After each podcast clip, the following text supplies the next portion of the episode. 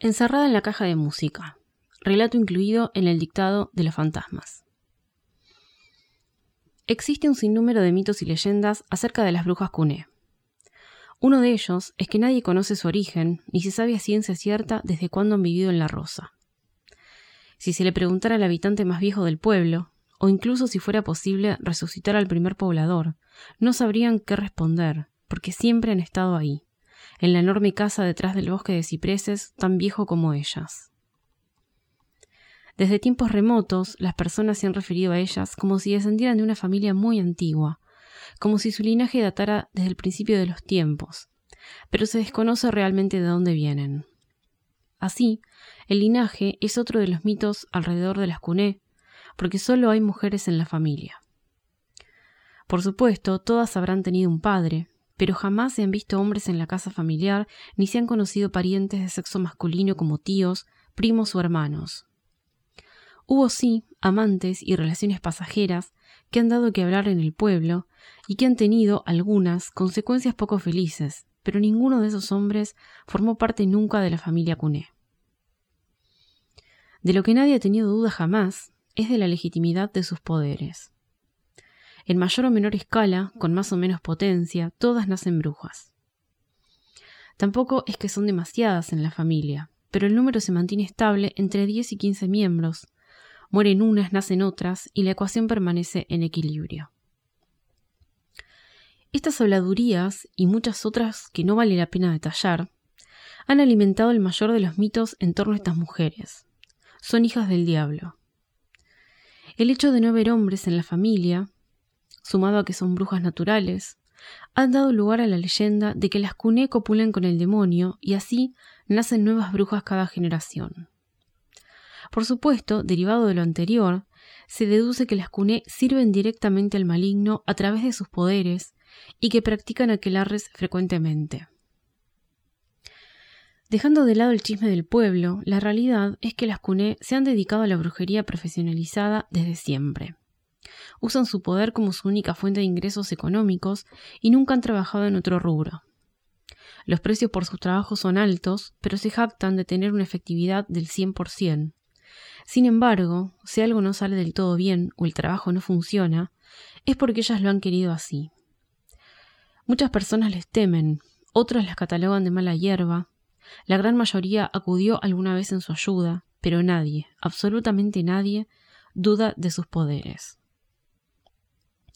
Si bien las cuné dominan la mayoría de las artes adivinatorias, mancias, formas de contacto con espíritus y otros poderes un poco más peligrosos, fueron cambiando su cartera de servicios con las modas dominantes en la sociedad. Así, durante la segunda mitad del siglo XIX, se dedicaron casi exclusivamente al espiritismo porque era lo más demandado por aquella época. El furor de las reuniones espiritistas y las mesas parlantes tenía implícita la promesa, por demás seductora, de hablar con los muertos y poder saber si estaban bien, si sentían dolor, si estaban en paz o si tenían algún mensaje para darle a los que quedaban en el mundo de los vivos. Las sesiones de las CUNE eran pagas y se limitaban a contactar espíritus de fallecidos, generalmente familiares de sus clientes. No participaban otras personas más que el interesado, y todas las CUNE disponibles en ese momento. Lo particular era que ellas no necesitaban de ningún elemento conductor como una mesa giratoria o una tabla parlante. Solo se valían de su don natural para canalizar las fuerzas del más allá y hacerlas cruzar el velo. Cerrar los ojos, tomarse de las manos, conjurar unas palabras que solamente ellas conocían y que parecían no tener un significado aparente, bastaban para convocar a los espíritus. La afluencia de gente en la casa de las Cuné era constante, y trabajaban hasta altas horas de la noche atendiendo a los que querían contactarse con su familiar. No había un patrón en la clientela. Hombres, mujeres, ancianos de mediana edad, personas que habían perdido un ser querido hacía muy poco o hacía muchos años. Nada había que los uniera con una característica común. Todos atravesaban el pueblo, luego cruzaban el espeso bosque y por último caminaban el largo trayecto despejado hasta la entrada de la casa de las brujas, donde una de ellas los recibía y organizaba la larga fila. Las Cuné estaban felices porque su fama era cada vez mayor y por ende su riqueza. No, no se sabía a ciencia cierta qué hacían con tanto dinero, porque la casa no era opulenta, ni sus ropas, ni nada que indicara un nivel de vida acorde al dinero que poseían. De todas formas, a la gente no le importaba mucho. Solo querían contactar a su ser querido y asegurarse de que el más allá era un lugar de paz. Pero hubo alguien más que se apasionó por el espiritismo y a su manera resultó un escollo para las brujas. Tiempo después de que las Cuné comenzaran a tener su casa llena de visitantes y sus bolsillos llenos de dinero, Antoinette Saer invitaba a sus reuniones espiritistas a quien deseara unirse, sin recibir un solo centavo a cambio. La mujer, una de las poseedoras de la gran fortuna familiar, no tenía premios económicos de ningún tipo, y además sostenía que la ética espiritista no permitía cobrar por ningún tipo de sesión o contacto. Comenzó una noche de verano, casi por casualidad. Los últimos viernes de cada mes, Antoinette daba un gran baile en el castillo Saer para los miembros más salientes de la Sociedad de la Rosa, y era un evento muy esperado por todos, ya que era el lugar perfecto para sentar las bases de un futuro matrimonio por conveniencia, conocer nuevas amistades y hacer algunos negocios. Naturalmente, todos querían pasar un rato con Antoinette durante el evento, con lo cual uno de los temas recurrentes era el espiritismo. Al principio sus invitados se mostraban temerosos, pero luego tomaban confianza y la escuchaban atentamente, fuera por real interés o por no quedar mal ante una mujer que marcaba tendencia en la sociedad de la rosa. Así, una noche, luego de cerrar la gala con la última pieza, que bailaba con su marido, se le ocurrió algo. Llamó aparte a un grupo reducido de sus invitados, que habían demostrado gran interés en el tema, y les propuso hacer una sesión espiritista luego de que se despidiera de todos. Inmediatamente el grupo aceptó, entusiasmado por vivir una experiencia nueva de la que todo el mundo hablaba. Antoinette llevó a sus amigos a una de las tantas salas de la mansión, pequeña pero muy acogedora, y les indicó que se sentaran alrededor de una mesa redonda ubicada en el centro de la habitación. Claude, su marido, también estaba presente, siendo un gran apasionado del asunto al igual que ella. Algo nerviosos se miraron y sonrieron, porque ya habían hablado mucho de hacer una sesión, pero no habían planeado concretarla en el corto plazo. Antoinette, haciendo uso de lo que había leído y conversado con algunos referentes en varios de sus viajes al extranjero, tomó coraje y dio inicio a la reunión. En un tono muy bajo comenzó con las indicaciones. Hoy hablaremos con los espíritus, fueron sus primeras palabras. Hoy, ellos vendrán desde el más allá. Según las instrucciones de Antoinette, todos apoyaron las palmas de sus manos en la mesa, de forma tal que los dedos pulgares de cada uno se tocaban entre sí, y los meñiques hacían contacto con los de sus compañeros a cada lado. No hubo muchas más directivas que seguir, exceptuando la que señalaba la importancia de no perder el contacto de sus manos contra la mesa y concentrar todos sus esfuerzos en llamar a los muertos con el pensamiento. Pasaron unos pocos minutos mientras todos permanecían en silencio, salvo Antoinette, que había comenzado a decir unas palabras ininteligibles para el resto, en un susurro casi imperceptible. En un momento dado, las llamas de las velas encendidas a pocos metros, dispuestas sobre otros muebles que decoraban la habitación, empezaron a titilar con mayor intensidad. Las pesadas cortinas que ocultaban las ventanas totalmente cerradas parecieron bailar, ondulándose rítmicamente. Era imposible que sucediera tal cosa, porque no había aire corriendo en la habitación. Las manifestaciones habían comenzado. Antoinette, consciente de que algunos miembros del grupo estaban atemorizados, les dijo en voz baja que permanecieran tranquilos y que todo estaba saliendo bien. Una de las mujeres comenzó a temblar levemente, pero la anfitriona le sonrió, dándole fuerzas para que no abandonara la reunión. Las manos de todos, tensas y pálidas como sus rostros, permanecían pegadas a la mesa, manteniéndolos expectantes y alerta.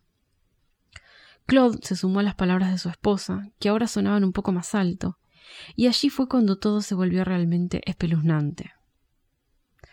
Sonaron distintos tipos de golpes.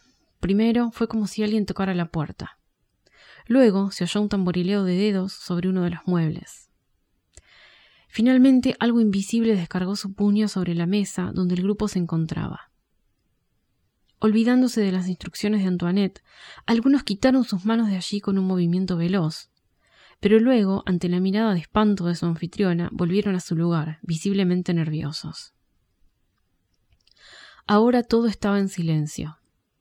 Solo se escuchaban las respiraciones agitadas de los participantes que hacían mucho más pesado el ambiente. Minutos más tarde, Antoinette y Claude recitaban frenéticamente nuevas palabras. Habían comprobado en la práctica lo que tanto habían investigado en la teoría. Nuevamente las manos se tensaron, pero nadie abandonó la sala. Estaba claro que la curiosidad era más fuerte que el miedo, y que los invitados estaban realmente comprometidos con el contacto con el más allá. Una vez más, las manifestaciones se abrieron paso. Ahora sí, una brisa rozó el cuello de cada uno de los presentes, como si alguien hubiera dado una vuelta corriendo alrededor de la mesa. Los asistentes no sabían que aún faltaba lo peor, incluso cuando una manifestación lumínica irrumpió en la sala como si entrara desde una de las ventanas. La luz, blanquecina y tenue, danzó unos segundos por la habitación, atravesó el cuerpo de Antoinette y desapareció sin más. La mujer se contorneó hacia atrás con un movimiento seco y luego volvió a su posición normal con los ojos totalmente en blanco. El horror invadió al grupo que solo tenía capacidad para mirar estupefacto a su anfitriona, erguida en su silla como una muñeca de porcelana a la que aún no le habían colocado los ojos. Antoinette volvió en sí y solo esbozó unas palabras con la voz entrecortada antes de volver a concentrarse. Los espíritus nos han aceptado. Inmediatamente después de pronunciar esa frase, la mesa comenzó a temblar levemente, sin que nadie la moviera. Luego los movimientos fueron algo más bruscos, aumentando en intensidad y velocidad. Las manos intentaron seguir firmes sobre ella, pero se hacía muy difícil que permanecieran allí sin despegarse. El ruido de las patas contra el suelo era casi ensordecedor, hasta que súbitamente dejó de moverse. La quietud no duró mucho, porque luego de volver a su posición normal, la mesa comenzó a levitar. No hubo nada que el grupo pudiera hacer. Permanecieron con las manos pegadas a la mesa todo lo que pudieron, hasta que se les hizo imposible mantenerlas allí y se vieron obligados a alejarse, porque casi rozaba el techo. Ocultos en la oscuridad de la habitación, el grupo se dispersó, presa del miedo. Claudia y Antoinette permanecían en el centro, donde inicialmente se ubicaba la mesa, ahora pegada al techo, y comenzaron a hacer preguntas específicas. ¿Hay alguien con nosotros? ¿Quién está aquí? Pero fuera lo que fuera lo que había allí, no tuvo intenciones de responder. La mesa descendió lentamente hacia el suelo y se ubicó exactamente donde había estado antes. Las velas aplacaron sus llamas y ningún sonido extraño se escuchó en la sala. El ambiente se volvió más liviano y todos estaban a salvo. Aquella sesión fue la primera de muchas más que vendrían. La noticia corrió en todo el pueblo y por supuesto la versión se fue distorsionando según el narrador. Se dijo que un fantasma envuelto en un sudario se había manifestado, que uno de los invitados había fallecido, pero que había revivido una hora después, que quien había levitado había sido Antoinette y no la mesa, y muchas otras variantes de la versión original. Como fuera, la alta sociedad de la Rosa estaba encantada de que el pueblo tuviera un espiritista como Antoinette. Así, se hizo costumbre que luego de cada baile se ejecutara una reunión para convocar a los espíritus del más allá. Cada vez más gente se animaba a acudir a las sesiones, incluso algunos osados habitantes de la Rosa, que no pertenecían a ese selecto círculo, tocaron la puerta del castillo Saer para suplicarle que los dejara participar. Antoinette y Claude eran personas de buen corazón, así que abrieron las sesiones para quien quisiera acudir. No había requisitos sociales o económicos. Las sesiones mensuales con sus amigos en la noche del baile se mantenían como una tradición adquirida, pero habían organizado un calendario semanal para que cualquiera pudiera tener su oportunidad. Tal fue el éxito que Antoinette comenzó a recibir solicitudes para sesiones privadas. Estas se diferenciaban de las grupales en que había un pedido específico de una persona para contactar a alguien con nombre y apellido. La mujer, al contrario de acobardarse, se mostró muy entusiasmada, pero Claude le advirtió inmediatamente sobre el peligro de realizar algo así. Las Cuné también lo hacían y cobraban por eso. Lo que menos quería el hombre, que amaba a su esposa más que a nada, era sentirse amenazado por una familia de brujas demasiado poderosas como para hacerle frente. Antoinette intentó tranquilizarlo, prometiéndole que se mantendría por un tiempo bajo la protección de los muros de su mansión, donde nadie podía entrar. Su alma era buena, y ella estaba convencida de que las almas buenas poseían una defensa natural contra el mal. Solo había que estar consciente de ello. Parecía ser que la mujer tenía razón. Ningún tipo de amenaza, noticia o rumor sobre las Cuné llegó al matrimonio Saer una vez que las sesiones privadas comenzaron a tener lugar en la mansión. Antoinette atendía las consultas con gusto, y según comentarios de quienes la visitaban, también tuvo mucho éxito en esta modalidad. Cuando algunas personas comenzaron a manifestarle que habían sido clientes de las Cuné, pero que se sentían más a gusto con ella y le agradecían por no cobrarles nada, Antoinette comenzó a preocuparse. Era un hecho que las brujas estaban perdiendo clientela. Una vez más pareció equivocarse y todo siguió su curso normal. Pasaron algunos meses y Antoinette Saer ya era una espiritista reconocida en La Rosa y en otros pueblos. Su carácter decidido y su personalidad encantadora hicieron que otros espiritistas fueran al pueblo a verla y efectuaran sesiones conjuntas con rotundo éxito. El periódico local escribía artículos sobre ella y todos querían conocerla. El castillo Saer nunca estaba vacío, y para ella ese era el mejor regalo, ayudar a las personas que pudieran volver a saber de sus seres queridos al menos una vez más. La rutina de Antoinette se había vuelto de lo más activa. Desayunaba junto a Claude por las mañanas, mientras repasaban juntos la agenda del día. Su marido organizaba las visitas, asignaba los turnos y recibía personalmente a todos uno por uno. Ella, mientras tanto, aguardaba en su sala de espiritismo privada, distinta a una más grande que habían acondicionado especialmente para las reuniones grupales, y atendía las consultas durante todo el día. La cena era el momento donde compartía con su marido las experiencias con los espíritus contactados, y finalmente un licor junto al fuego coronaba un día arduo pero fructífero. La última consultante de aquel día, una tarde fría del invierno de 1868, era una mujer de unos cincuenta años que había perdido a su hijo Edward en la guerra y quería contactarlo. La mujer, según pudo ver, llevaba una vida sencilla, pero desde que su hijo había muerto, se había quedado completamente sola. Entre lágrimas, le dijo a Antoinette que esa maldita guerra le había robado lo que más amaba en el mundo y quería saber de él. Temía que el joven se encontrara atormentado en el más allá, traumatizado por su propia muerte, que según sabía había sido horrible. Estrujando un pañuelo, angustiada, y sin poder continuar con su relato, aceptó el vaso con agua que le ofreció Antoinette. A partir de ese momento la sesión comenzó. Fue extraño que luego de varios minutos ningún espíritu se hizo presente. Varias veces Antoinette se concentró en el nombre y apellido del muchacho. Trató de visualizarlo según la descripción que había brindado su madre, pero nadie apareció.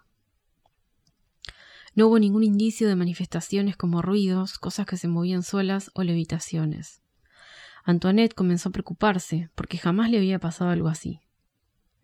Qué extraño. Los muertos siempre acuden al llamado, susurró, y la mirada de su consultante cambió. Los ojos de la mujer se volvieron acarados y destellaron por un segundo, resaltando de una forma estremecedora en la penumbra de la sala. Clavó su mirada en Antoinette y sonrió pero ni su sonrisa ni su mirada mostraban un mínimo de bondad. Antoinette se echó un poco hacia atrás y no dudó en preguntar Edward, ¿estás aquí? ¿Estás en el cuerpo de tu madre? La mujer emitió una carcajada estridente que resonó por toda la sala. Acto seguido abrió la boca y expulsó un polvo amarillo que impactó de lleno en la cara de Antoinette. Inmediatamente ésta se desvaneció y cayó al suelo. La atacante se levantó lentamente de su silla y caminó hacia Antoinette. Se agachó para hablarle y asegurarse de que la escuchara. Ya no más muertos para ti. Antoinette abrió los ojos, confusa, y miró a la mujer con espanto. De ahora en más tu alma permanecerá encerrada, sin poder salir, a menos que consigas sentimientos bondadosos para alimentarte y poder ser libre por algunas horas de cada verano. Pero créeme, a medida que pasen los años, te costará cada vez más encontrar bondad, porque las personas endurecerán su corazón y se volverán frías y egoístas. No será este año, ni el próximo, ni siquiera la próxima década, pero sucederá, y tú padecerás las consecuencias. ¿Te crees muy cándida y bondadosa? Será tu perdición. ¿Te gustan tus bailes? Pues bailarás por toda la eternidad. Luego de pronunciar estas palabras, con una voz áspera cargada de odio, la mujer volvió a abrir la boca y escupió un polvo rojo. Esta vez el rictus de Antoinette se transformó en una mueca de horror que la acompañó hasta que finalmente murió. Su espíritu se hizo presente rápidamente en la sala, pero parecía confundida, sin capacidad de movimiento o acción. Permanecía inmóvil, flotando por encima de su propio cuerpo y mirando aterrorizada a la mujer que la había matado. Esta, aún sonriendo, tomó una caja de música que reposaba sobre otra mesita y la abrió. Una melodía comenzó a sonar y Antoinette sintió una especie de impulso que la hizo comenzar a bailar, como hacía en la vida, al escuchar cualquier melodía. Con cada movimiento se acercaba un poco más a la caja, hasta que comenzó a perder forma y quedó reducida a una figura sin rostro, que se fue haciendo cada vez más pequeña, hasta que con un movimiento rápido fue atrapada por la mujer. La caja de música que tanto le gustaba se había convertido en la eterna prisión de Antoinette Saer. La mujer permaneció observando la caja por unos minutos. Luego la depositó en la mesa principal, donde había tenido lugar la sesión, y como saliendo de un trance, sus ojos volvieron a adquirir el color normal. Como despertando de un sueño, observó todo y se llevó una mano a la boca. Conteniendo el aliento, salió corriendo hacia la sala en busca de Claude. Ha habido un accidente. Mi hijo. En la caja de música. No pudo seguir hablando. Corrió hasta la enorme puerta de entrada de la mansión y cruzó el parque como alma que lleva el diablo, donde un carruaje la esperaba para llevarla de vuelta a la casa de las brujas Cuné. El pago que la mujer recibió por prestarle su cuerpo a una de las Cuné y así poder matar a Antoinette Saer fue más que generoso. Le alcanzaba para vivir cómodamente por muchos años y ya tenía pensado irse del pueblo, porque si bien necesitaba el dinero y era consciente de lo que había hecho, no podía permanecer allí sabiendo que había sido cómplice de asesinato. Las Cunela despidieron con una amenaza. Siempre estaría vigilada y ellas sabrían si se le ocurría contar algo de lo que había sucedido ese día en el castillo Saer. El plan había salido perfecto. La mujer había hecho todo tal como las brujas le habían indicado. Todo había sido planeado, palabra por palabra, incluso esa pista dejada a Claude acerca de la caja de música. Sabían que el hombre era inteligente y deduciría que el espíritu inventado del hijo de la mujer había confinado a Antoinette dentro de la caja. Así fue que Claude, tal como las Cuné habían vaticinado, hizo lo que tuvo a su alcance para tratar de descifrar el enigma. Pero nadie se imaginó que iría hasta la casa del bosque de cipreses para buscar una solución. Claude realmente estaba convencido de que la mujer había perdido a su hijo y que éste, quizá, atribulado en el más allá, había atacado a Antoinette. Sus sospechas sobre las Cuné se habían disipado cuando vio que pasó el tiempo y no habían recibido amenaza alguna. Cuando las brujas vieron a Claude acercarse a su casa, pensaron lo peor. Lo atendieron sin reserva previa y el hombre les mostró la caja de música mientras relataba los hechos ocurridos. Había recurrido a ellas en busca de ayuda. Sin dudarlo, las Cuné simularon un contacto con Antoinette y le comunicaron a su esposo que podría salir de la caja, pero no para siempre. Si lograba recibir sentimientos de bondad, podría ser libre por algunas horas durante las noches de cada verano. De él dependía conseguir esos sentimientos y hacer feliz al atormentado espíritu de su mujer. Así, Claude Saer se transformó en el primer recolector de la familia. Tanto era el esfuerzo que hacía Claude por conseguir los sentimientos para Antoinette, que comenzó a descuidar las finanzas familiares y estuvo al borde de la quiebra.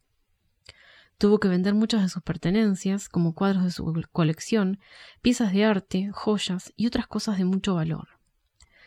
Pero de un momento a otro, todos esos bienes aparecieron nuevamente en la casa.